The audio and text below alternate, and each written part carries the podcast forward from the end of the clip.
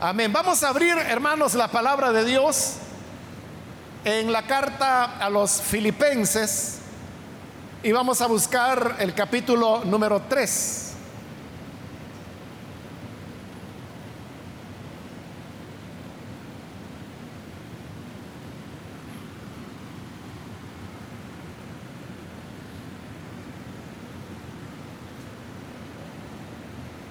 Bien, dice la palabra de Dios en la carta a los filipenses, capítulo número 3, versículo 12. No que lo haya alcanzado ya, ni que ya sea perfecto, sino que prosigo por ver si logro hacer aquello para lo cual también fui asido por Cristo Jesús. Solamente eso vamos a leer. Pueden tomar sus asientos, por favor.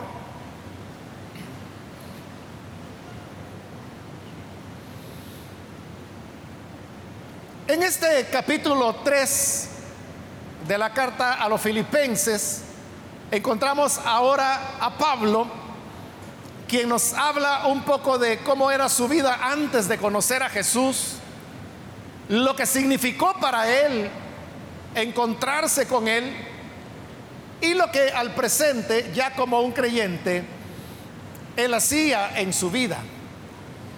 Eso él lo resume en ese versículo 12 que acabamos de leer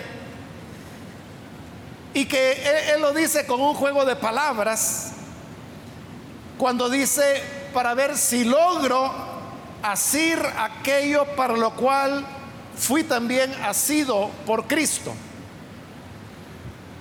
Él está hablando entonces de que el sentido de su vida cristiana era el de poder alcanzar aquello para lo cual él fue alcanzado. Y él se está refiriendo ahí a aquella misión o propósito que toda persona tiene cuando viene a Jesucristo. Es interesante, hermanos, que Pablo no dice que él toda la vida, toda la vida cristiana, él la tiene enfocada en su salvación o en alcanzar la vida eterna. No es esa la finalidad de Pablo. Para él ese tema de la salvación había quedado ya resuelto en la cruz del Calvario cuando Jesús murió allí. Y siendo ya salvado, el esfuerzo de su vida, lo, que él vivía ya como cristiano, era el poder alcanzar el propósito para el cual Dios lo alcanzó a él. Entonces note, la prioridad de Pablo es muy diferente a la que a veces nosotros como creyentes tenemos. Porque eh, existen muchísimos, muchísimos creyentes evangélicos que tienen como meta en su vida el tema de su salvación. Y que tienen que esforzarse y que tienen que hacer aquí, que tienen que hacer allá y que tengo que trabajar y, y todo pensando en términos de la salvación. Pero repito, para Pablo ese era un asunto terminado, completo, al cual no se le podía poner ni mejora ni añadirle nada. Porque la base de la salvación de él estaba en el tema de la fe. Fe en los méritos de Cristo al morir en la cruz. De igual manera nosotros tenemos la, misma fe, el mismo mensaje. Es el mismo anuncio el que hemos escuchado y es de que Cristo Jesús murió para, por los pecadores para que todo aquel que crea en Él no se vaya a perder, sino que tenga la vida eterna. Entonces, cuando creemos en Jesús y lo recibimos como Salvador, la salvación la tenemos. Es lo que Jesús dijo el que en mí crea, vivirá. No vendrá a condenación, sino que vivirá para siempre. Claramente está diciendo Jesús que cuando creemos en Él, lo dice claro, no vendrá a salvación, tiene vida. Nadie podrá arrebatarlas de mi mano porque mis ovejas el Padre me las dio. Y nadie podrá separarlas de mí. Entonces, el tema de la salvación es algo completamente cerrado, terminado. Eso, hermanos, quedó resuelto el día cuando nosotros recibimos a Jesús. Porque ese es el día cuando creímos. Ahí fuimos salvados. Allí, hermanos, esa obra redentora se completó. Ya siendo salvados, entonces hoy la pregunta es, ¿qué vamos a hacer en la vida? Y por eso yo le resumía este capítulo 3, donde Pablo menciona esos tres elementos. Primero, cómo había sido él antes de conocer a Jesús. Segundo, cómo fue su encuentro con Jesús. Y tercero, cómo es su vida ahora después de haber sido salvado por el Señor. Y en ese hora es cuando él dice que toda su vida él la, la enfoca en alcanzar aquello para lo cual él fue alcanzado. Pero si uno pregunta, ¿para qué fue alcanzado Pablo? Una respuesta equivocada sería decir, fue alcanzado para la salvación. Pero Pablo aquí no está tocando ese tema en este momento.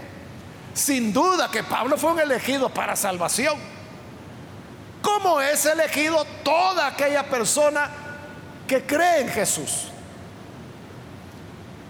Pero ya salvados, hay una razón por la cual Dios nos alcanzó. Hay una razón para la cual Dios nos alcanzó. Dios no salva a las personas solo por el hecho de salvarlas. Es cierto, la salvación es algo importante. La salvación es algo que marca la diferencia entre vida eterna o muerte eterna. Pero mientras llega esa eternidad, todos, todos los creyentes tenemos una tarea, una misión que debemos cumplir. Y esa misión es la razón para la cual Dios nos alcanzó. Cada persona tiene una misión diferente. Es decir, todos hermanos creemos en el mismo Jesús. La misma sangre de Cristo es la que perdona nuestros pecados.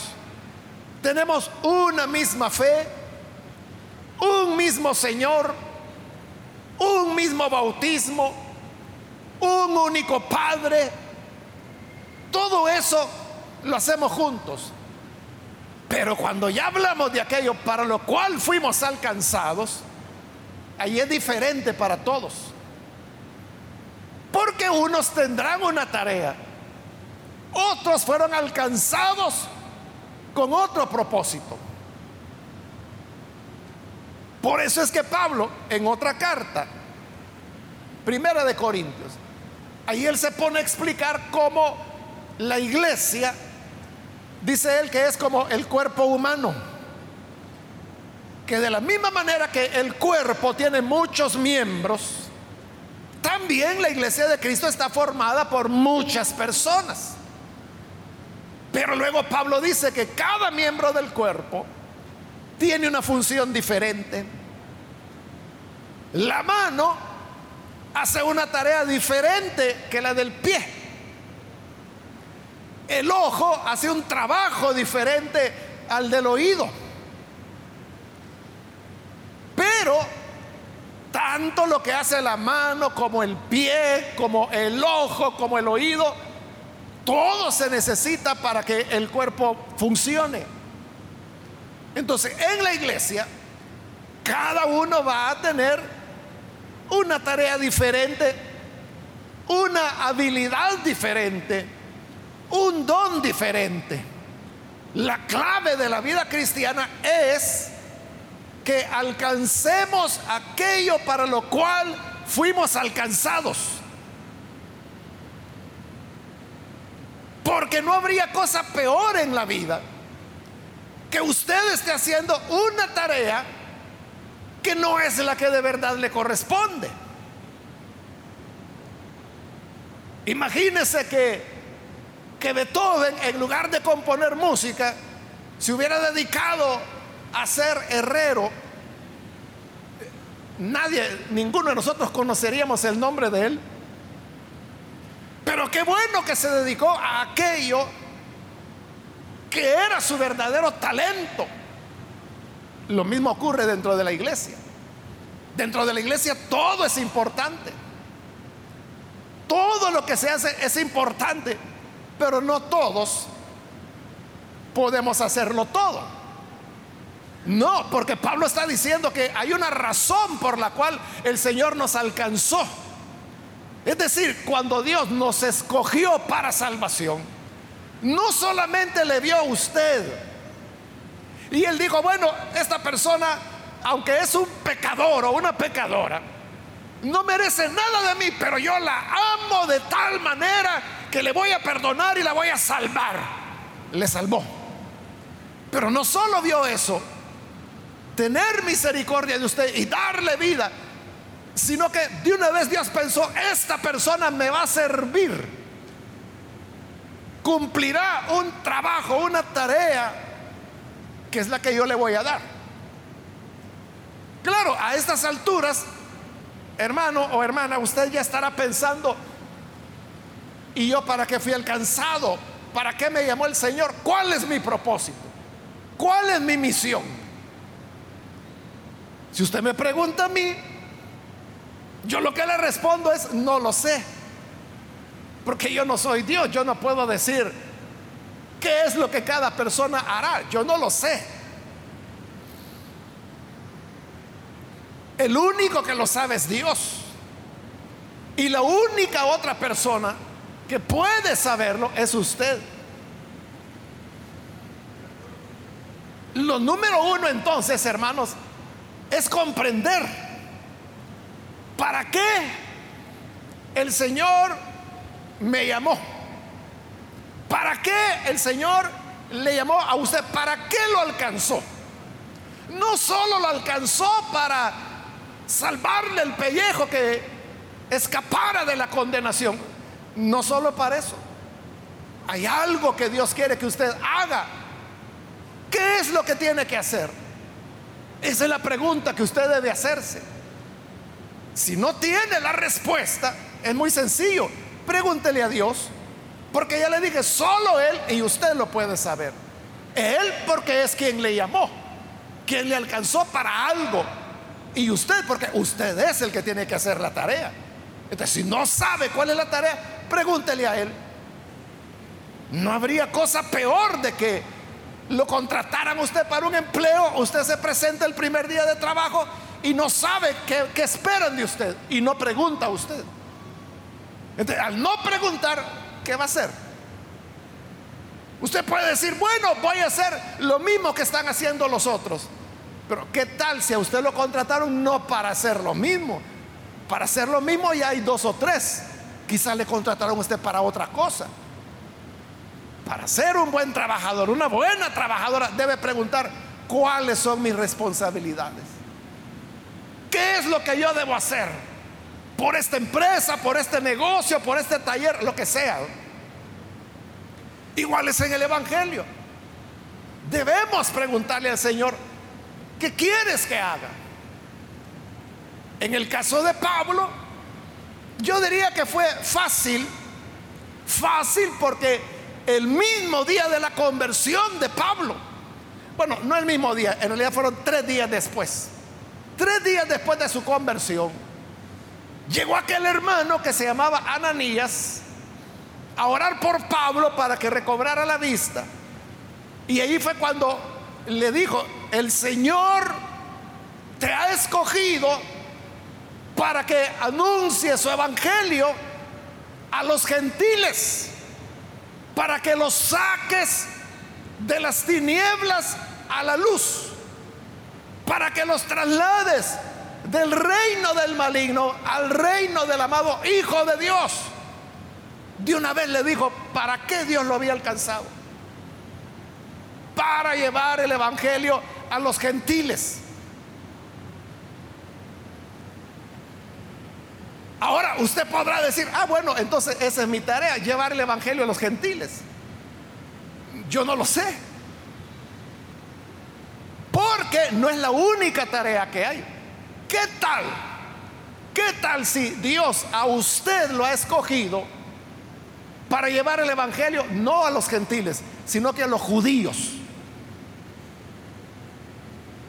¿O cree usted que no hay que llevar el Evangelio a los judíos? Claro que sí, ¿verdad? Yo conozco a un misionero, fíjese qué interesante, él es japonés. Qué cosa, japonés. Y Dios lo llama como misionero para ir a presentar el Evangelio a los judíos. Él vive en Jerusalén, tiene décadas de vivir ahí. Aprendió el hebreo y evangeliza a los judíos en su idioma como debe ser. Yo tengo hermanos, le diría como unos 19, 20 años de conocerlo a él. Un gran hermano, un gran hermano muy sencillo, muy dedicado a su tarea. Pero mire qué interesante, ¿verdad? ¿Quién se le ocurriría, ver Un japonés que se va, es llamado por el Señor para ser misionero a los judíos. Él no le predica a los gentiles, está predicando a judíos. Y en otra ocasión, hace años se lo conté, pero por lo que aquellos que no lo han oído, andando en el Amazonas, porque unos hermanos me invitaron a entrar en, un barco al Amazonas, adentro de la selva del Amazonas. En el mismo barco en que íbamos con estos hermanos, iba un coreano con su esposa, coreana también. Entonces, en el barco, yo no los había visto porque como es grande y van varias personas. Pero yo escuché coreano ¿quién está hablando, hablando, coreano en el Amazonas, allá en, medio de la selva del Brasil? Entonces comencé a buscar por dónde era que se oía y cabal, los encontré. Era dos, esta pareja. Bueno, en, en ese momento yo vi dos coreanos hablando entre ellos. Y traté de hablar con ellos eh, en, diversos idiomas, o sea, español, portugués, porque como estaban en Brasil, o sea, yo no sabía que hablaban. Y, y ellos hablaban portugués, pero con mucha dificultad. Y hasta que finalmente caímos en el inglés y ahí ya pudimos comunicarnos un poco más. Y yo comencé curioso, ¿verdad? ¿Y ustedes qué andan haciendo aquí, verdad? Bueno, para no hacerle larga la historia, como coreanos ellos nacieron allá en Corea del Sur, cristianos se convirtieron y luego el Señor les hace un llamado. Bueno, primero ellos van a las universidades coreanas donde se gradúan en lingüística, todas las carreras que tienen que ver con lenguas y traducción. Y luego ahí reciben el llamado para ir a una comunidad, le llaman en Brasil, nosotros diríamos una etnia, diríamos que vive dentro del Brasil y que viven en edad de piedra todavía. No hablan español, no hablan portugués porque están adentro. Creo que eran como 11 días, si mal no recuerdo, de viaje sobre el río Amazonas para llegar donde ellos vivían. Entonces, por alguna razón, otros lingüistas que habían llegado antes habían descubierto que la lengua que habla esa etnia dentro del Amazonas, tienes gramaticalmente estructuras muy parecidas a las del coreano. Fíjese qué cosa. Y ellos allá en Corea, como estudiantes de lengua, se enteran de, esa cercanía que había de las estructuras gramaticales, de cómo hablaba esta gente y de cómo era el coreano. Entonces dijeron, ah, entonces es fácil aprender esa lengua de esa etnia. Y la aprendieron. Entonces, en el momento que yo los conocí, Ya ahorita ya no me voy a acordar, hermano, porque eso fue hace años. Pero ellos llevaban años viviendo en Brasil. Ellos vivían en una ciudad que se llama Manaus. Manaus es la ciudad más grande, más importante que hay donde desemboca el Amazonas. es la ciudad de entrada, diríamos, al Amazonas, por lo menos del lado de Brasil. Ellos ahí vivían y como están casados y tienen hijos, entonces los hijos ahí se quedan para que vayan a estudiar, para que vayan a la escuela. Pero ellos toman ese barco y se van al fondo de la selva. Entonces ya tenían años de estar conviviendo con la etnia. Y al mismo tiempo ellos estaban traduciendo el Nuevo Testamento. Pero uno hermano puede decir, qué bonito traducir el Nuevo Testamento, pero ellos lo estaban haciendo todo en forma. Antes de traducir el Nuevo Testamento a esa lengua, que no recuerdo cómo se llamaba, lo primero que hicieron fue elaborar un diccionario de esa lengua. Entonces, él me comenzó a hablar que para hacer el diccionario, bueno, para que la etnia se acostumbrara a ellos, años. Para aprender el idioma de ellos, otros años. Para elaborar el diccionario, eran otros tantos. En esa tarea estaban en el momento que yo los conocí. Y me dijo, cuando ya tengamos el diccionario terminado, entonces ya viene la otra etapa. Me dijeron que es, con, en base al diccionario, traducir el Nuevo Testamento a la lengua de ellos. Y después, ¿qué? Le dije yo, ah, como ellos no saben leer ni escribir, ni su lengua. Entonces, tenemos que enseñarles. Tenemos que inventar una forma de escribir la lengua de ellos. Y él me dijo, era en serio, que la idea era de que iban a usar los caracteres, o para decirlo de otra manera, las letras que no son letras en realidad, que se usan en coreano.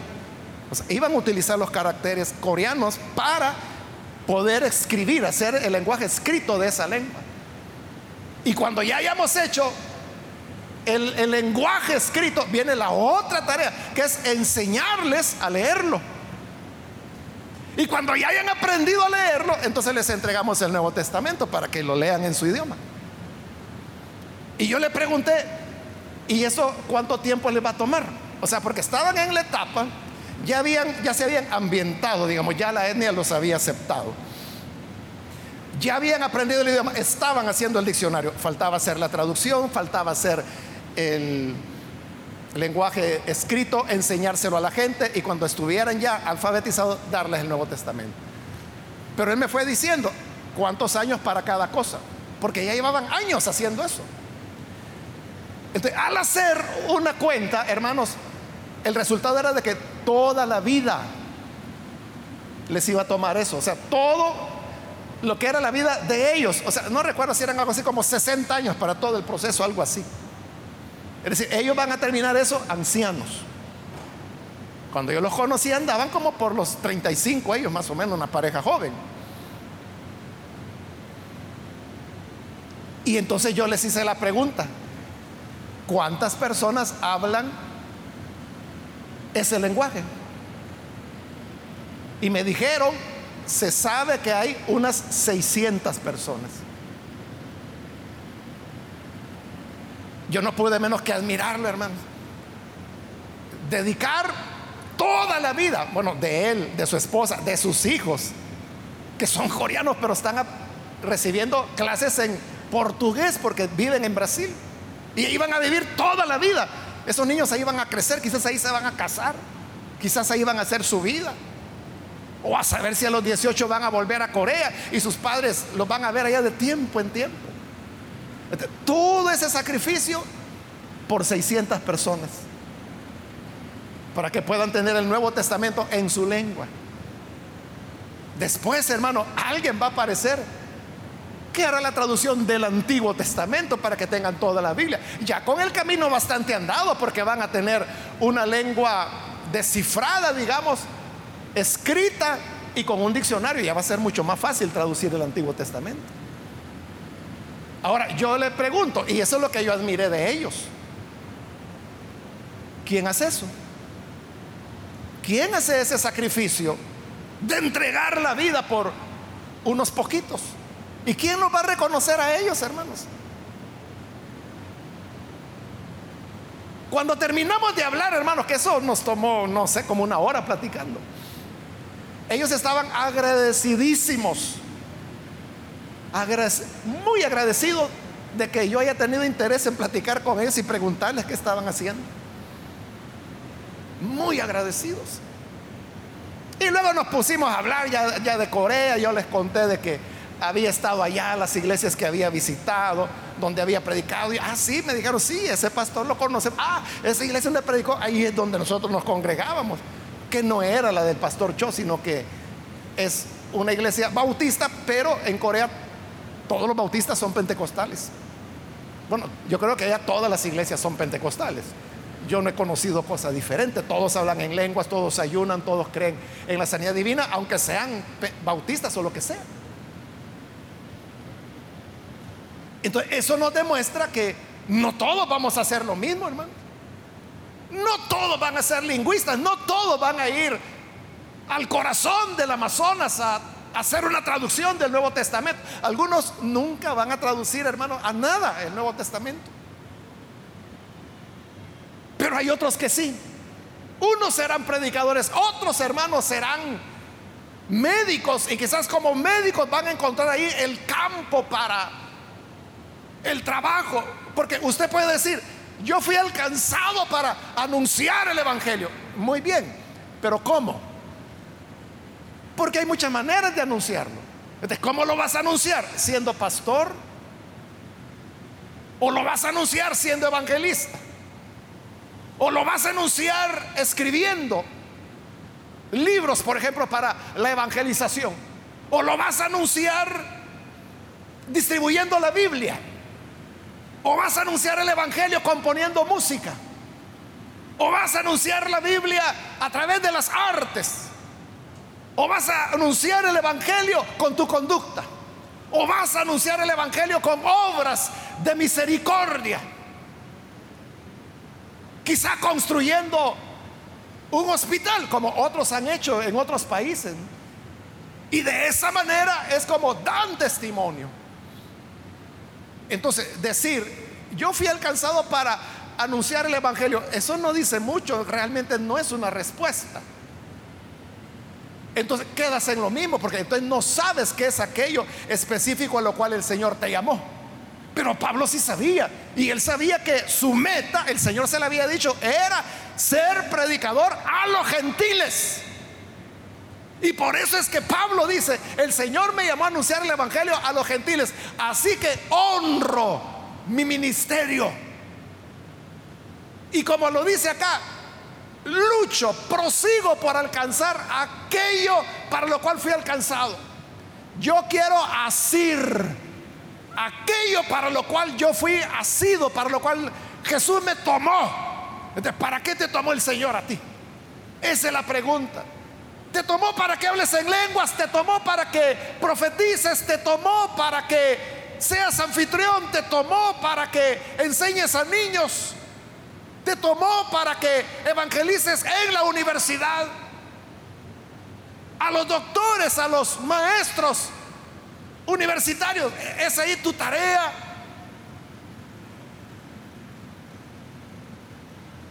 A veces, hermano, yo tengo sorpresas gratas, agradables.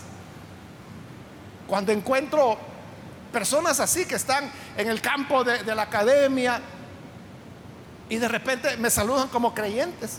Y más agradable para mí es cuando me dicen que es de aquí, de Elim. Hace poquito, no me acuerdo en qué culto fue, hermanos, que lo mencionaba, pero en este tema de la construcción de la iglesia, y usted sabe que tenemos años de andar buscando un financiamiento, pues nos hablaron de una, una financiar un banco. Eh, unos hermanos consiguieron una, cita con el presidente y me dijeron, hablé con él, me dice, a, ver qué tal. Bueno, yo fui y cuando llego encuentro que era un muchacho, o sea, joven, Y era el mero mero. Y él me recibió muy amable. Ahí nos sentamos en la sala de la oficina de él y comenzamos a platicar. Y yo le hice un resumen de lo que era la iglesia, de qué queríamos hacer, cuál era el concepto. Pero yo veía que él rápido todo lo entendía y no me hacía ninguna pregunta. Entonces me extrañó de que él muy fácil entendía. Bueno, total que hablamos y él me dijo, mire, existen estas opciones y me estuvo explicando. Algunas de ellas las conocíamos, otras no. Lo que le quiero contar es que cuando ya terminamos de hablar de eso, y como habían otras personas eh, de ahí, del banco que le había llamado, y luego se levantaron, se fueron porque habíamos terminado, y cuando ya nos quedamos, él me dijo, mira hermano, me dice, yo soy de Lin, me dijo. Y me comenzó a contar que desde niño él se ha congregado aquí en la iglesia. Me dice, mis padres, ellos se casaron en iglesia. Yo ahí nací, me dice. Yo era, me dice, el que andaba ahí entre, entre las sillas. Y ahora es el presidente de esta entidad. Entonces, así que me dijo, con toda confianza, me dice, usted venga aquí cuando quiera, me dice. Y en lo que yo le pueda servirle, a la orden, me dijo. Entonces, son sorpresas sagradas. Son maneras de servir a Dios, porque eso se necesita. Y la iglesia también, hermano, necesita personas que conozcan. Esa fue otra sorpresa agradable en este tema, hermano, del diseño de los nuevos edificios, eh, que hace años se hicieron. Eh, necesitábamos a, a un experto en el tema medioambiental, que es una de las cosas más difíciles de trabajar en el país. Y estábamos en eso, ¿dónde conseguir un profesional de eso. Y uno de los que estaba ahí, que es un cristiano, él no se congrega aquí, pero él es cristiano, me dijo, pastor me dice, ¿y para qué se está preguntando eso si ahí en la iglesia usted tiene el mejor, el experto, el, maestro en el tema ambiental? ¿A dónde? Le dije, allí me dijo en Soyapango, allí va su iglesia. ¿Y quién es? Le dije, y me dio el nombre. Y claro, el nombre para mí no significaba nada, pero yo vine y pregunté, hermanos, ¿quién es este hermano? Ah, es fulano es un hermanito que se sienta ahí, mire. En esta primera fila, allí se sienta con su esposa todos los domingos. Normalmente viene al culto de las 7. Algunas veces al culto, al segundo culto. Pero no puedo dejarlo de ver porque está ahí en la primera fila.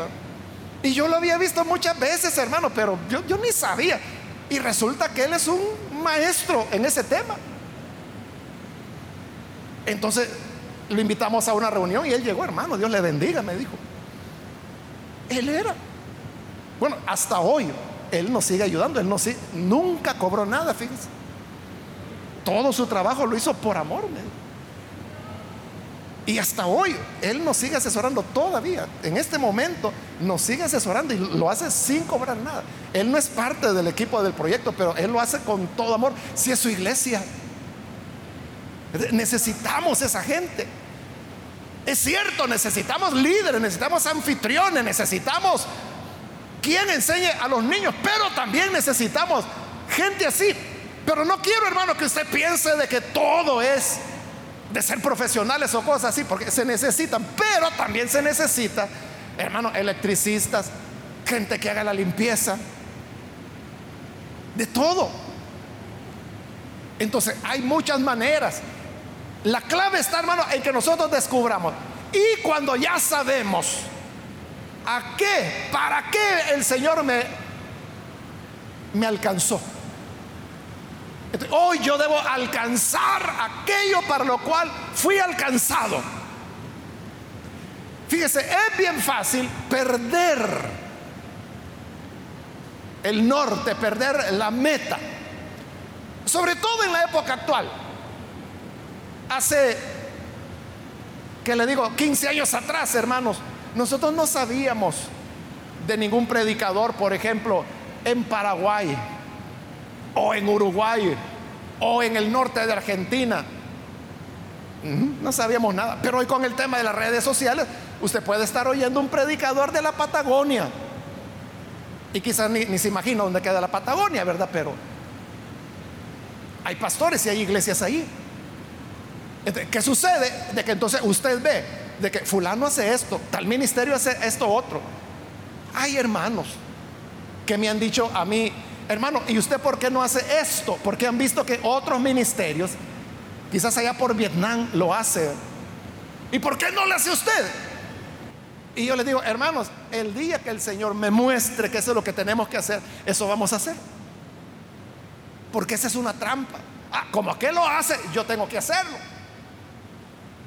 Como aquel, no sé, ¿qué, hace, hermano? Fundó un seminario, yo tengo que hacerlo también. Como aquel fundó una escuela para niños, yo tengo que hacerlo. Como aquel fundó un asilo para leprosos, yo también tengo que hacerlo cuando la lepra no es importante en nuestro país, ¿verdad? Casi no hay. Entonces, si yo voy a andar imitando lo que los otros hacen, no voy a alcanzar aquello para lo cual fui alcanzado. Quizás el Señor me alcanzó para algo más sencillo. Y eso es todo lo que Dios quiere que yo haga. Y por eso es por lo que Dios me va a pedir cuentas. Quizás el Señor me llamó para... O sea, le estoy hablando hipotéticamente, o sea, yo sé para qué me llamó, ¿verdad? Pero me estoy poniendo en un término neutro. Si el Señor me llamó para una cosa sencilla como para poner el arranque de una iglesia, pues esa fue mi tarea. Y luego vendrán otros, como Pablo decía, yo puse la piedra de fundamento, ahora que vengan los demás y que cada uno, ahí vea cómo sobreedifica sobre la roca. Una de nuestras iglesias más numerosas en los Estados Unidos fue fundada, fue iniciada por un hermano que fíjese que hoy ya ni vive en la ciudad donde esa iglesia se ubica. Y es un hermano que, bueno, yo lo conocí aquí en El Salvador, luego se fue. Y allá, cada cierta cantidad de ellos nos encontramos. El año pasado creo que fue la última vez que lo encontré con su esposa, que también era una hermana de acá. Y y platicar, yo estaba platicando con él porque tenía años de no verlos, acordándonos pues de... Cuando platicando con él yo caí en la cuenta, bueno dije yo, si esta iglesia en la cual estábamos en ese momento, la fundó él. Yo no le dije nada ni le recordé, pero esa es la historia, o sea, porque yo sé cómo esa iglesia comenzó. Entonces fue él. Claro, él, hermano, la dejó como un grupito de gente.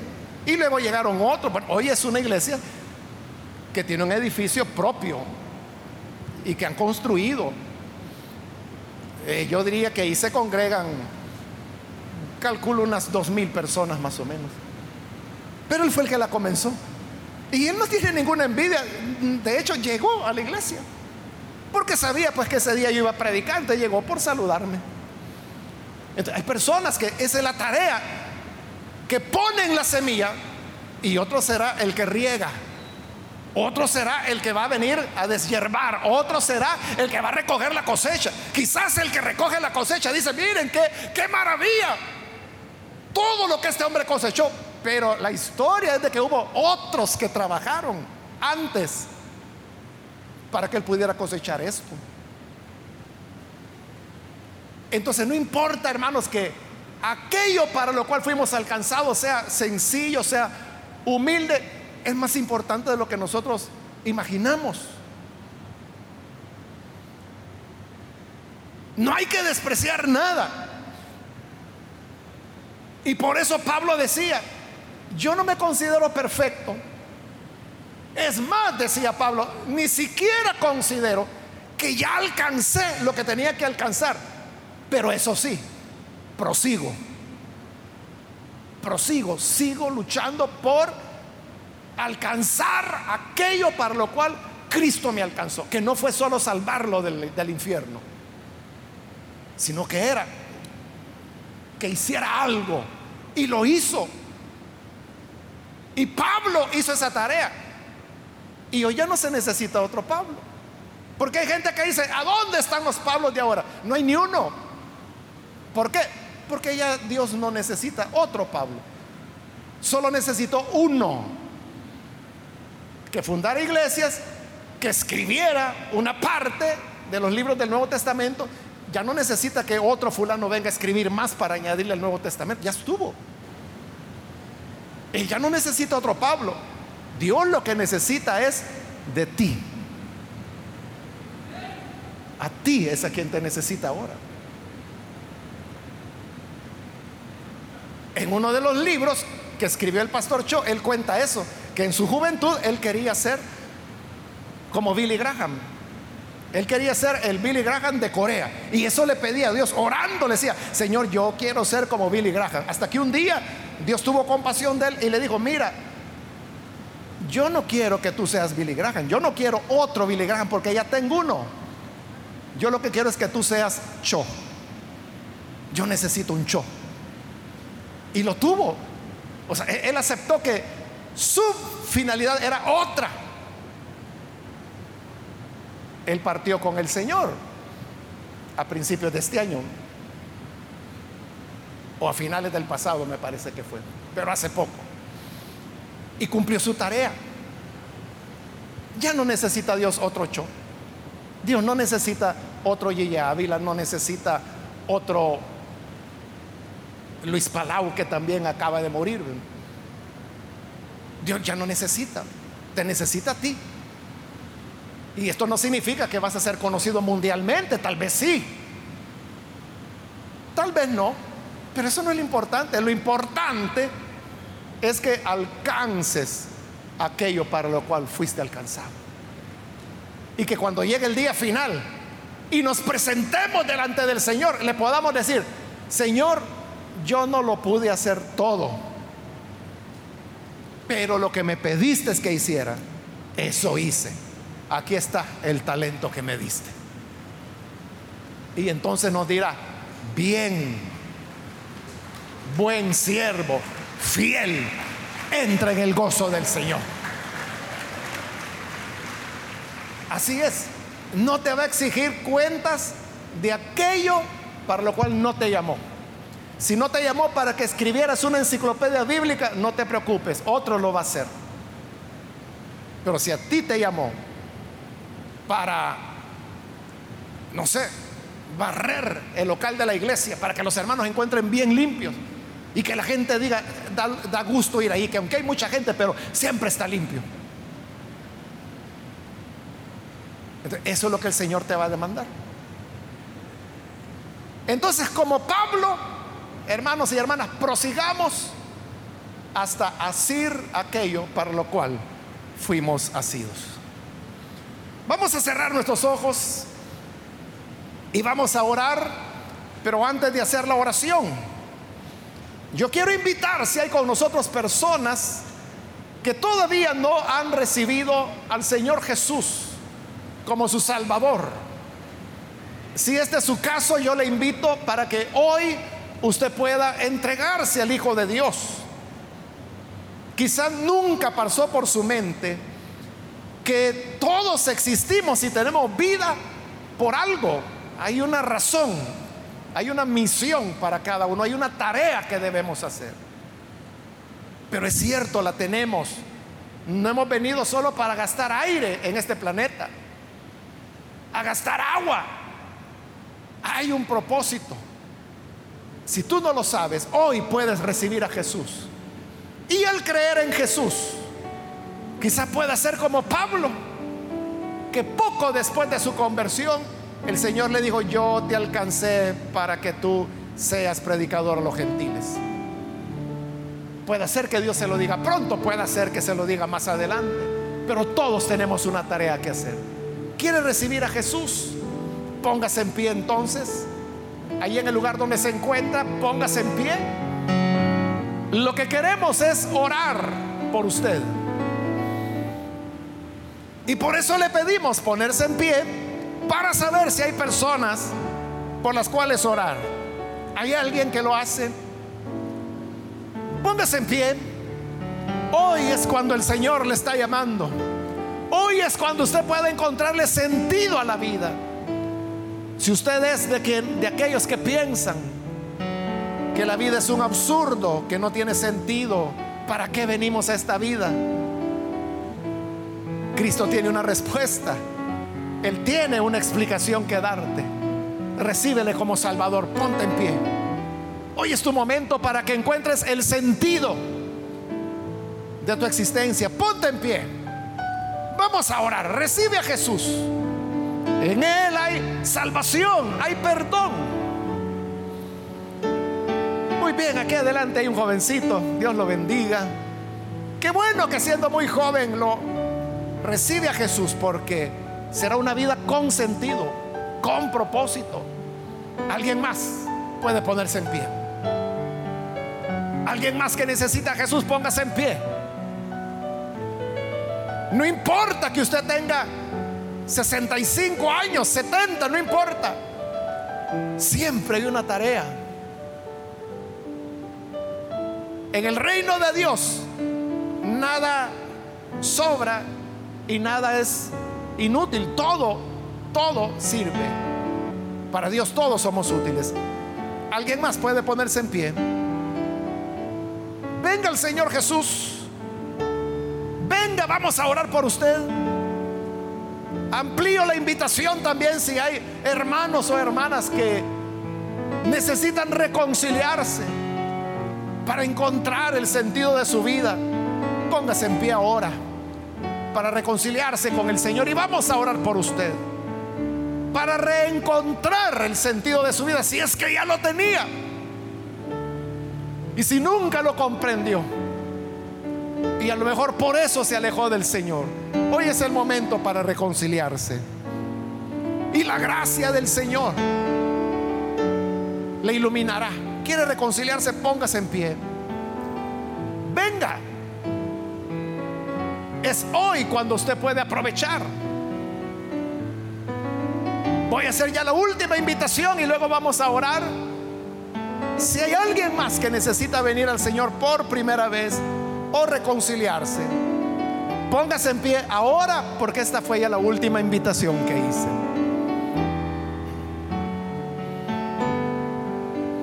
A usted que nos ve por televisión también quiero invitarle para que se una con nosotros en oración y pueda recibir a Jesús. Oremos ahora. Señor, te damos las gracias por este jovencito que aquí está abriendo su corazón a ti. También te pedimos por aquellos que a través de televisión, radio o internet también abren su corazón para creer en ti, para recibirte como Salvador.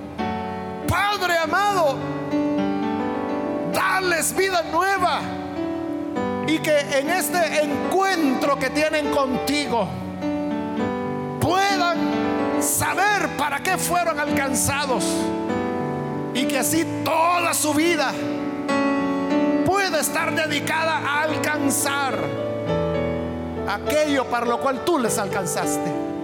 Ayúdanos a todo tu pueblo también. Aquellos hermanos, hermanas que todavía no tienen claridad de qué esperas de ellos. Háblales, Señor, muéstrales, indícales es la tarea, cuál es la misión que tú les has encomendado y que quieres que hagamos. Y una vez lo sepamos, Señor, igual que Pablo, ayúdanos a proseguir, a luchar, a esforzarnos por cumplir con esa tarea y que nadie nos desvíe, que nadie nos vaya a poner otras tareas, sino aquella a la que tú nos llamaste. En el nombre de Jesús nuestro Señor lo pedimos. Amén. Y amén.